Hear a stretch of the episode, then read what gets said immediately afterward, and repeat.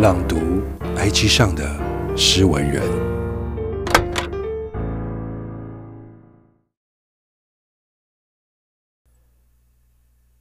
心若没了爱的热源，便会成为荒芜之地。灵感来自第一人称单数里头的品川侯的告白，是我最喜欢的一篇。不得不说，近年来村上春树的短篇都比长篇精彩。因为更换译者的关系，读起来更耐人寻味。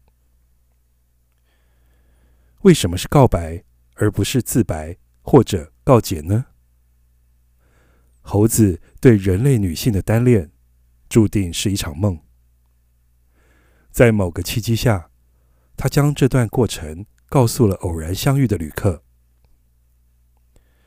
尽管是见不得光的事情，说出口了。也算是一种告白吧。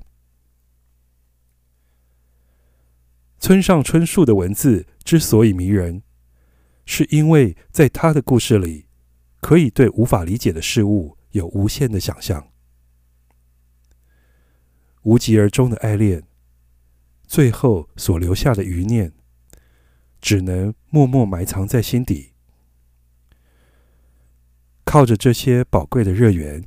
继续等待下一次的温暖，灌溉某片荒凉的心田。